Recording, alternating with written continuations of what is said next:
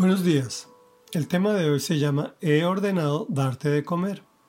En contexto, recordemos que Dios envía al profeta Elías para que le diga al rey que debido a su pecado e idolatría va a dejar de llover hasta que él dé la contraorden. Obviamente le toca salir corriendo a esconderse al lado del arroyo de Cedrón. Y ahí continuamos nuestra historia.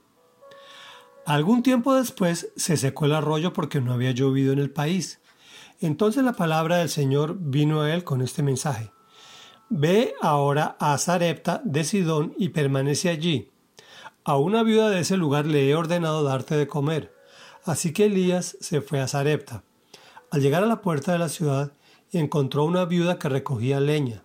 La llamó y le dijo, Por favor, tráeme una vasija con un poco de agua para beber.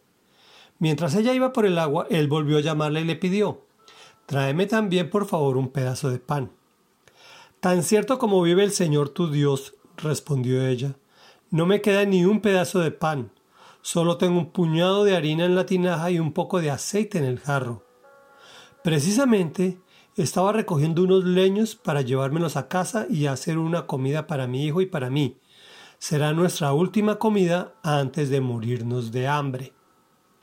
No temas, le dijo Elías. Vuelve a casa y haz lo que pensabas hacer. Pero antes, prepárame un panecillo con lo que tienes y tráemelo. Luego haz algo para ti y para tu hijo.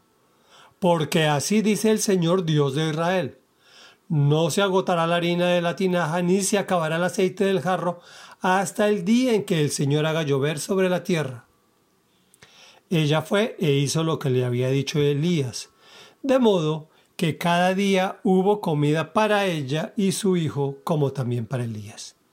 Y tal como la palabra del Señor lo había anunciado por medio de Elías, no se agotó la harina de la tinaja ni se acabó el aceite del jarro.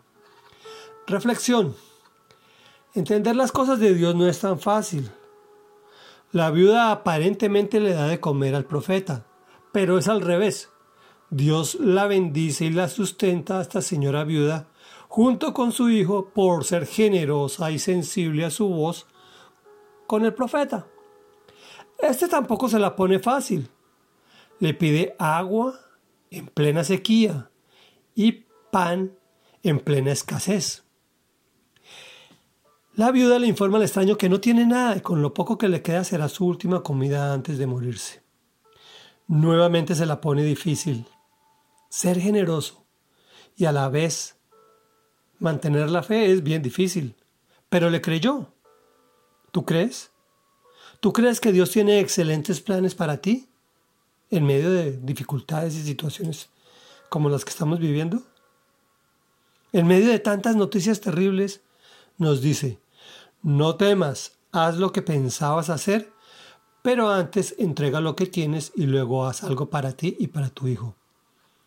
Resultado, cuando somos generosos, con los necesitados y damos con sabiduría, escuchando la voz de Dios, no es a todo el mundo. Dios envía su bendición. Oremos. Padre Santo, Santo, Santo, Dios poderoso, clamamos a ti unánimes para que podamos entender tus cosas, mi Dios, pues para nosotros es difícil. Tú nos usas para bendecir, pero los que recibimos bendición somos nosotros.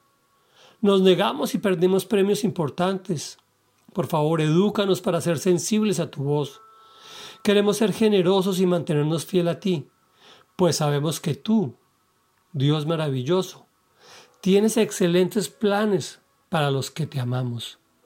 Nos dices que no temamos, que hagamos lo planeado, pero que antes seamos generosos con nuestro prójimo. Te hemos orado en el poderoso nombre de Jesús. Amén y amén.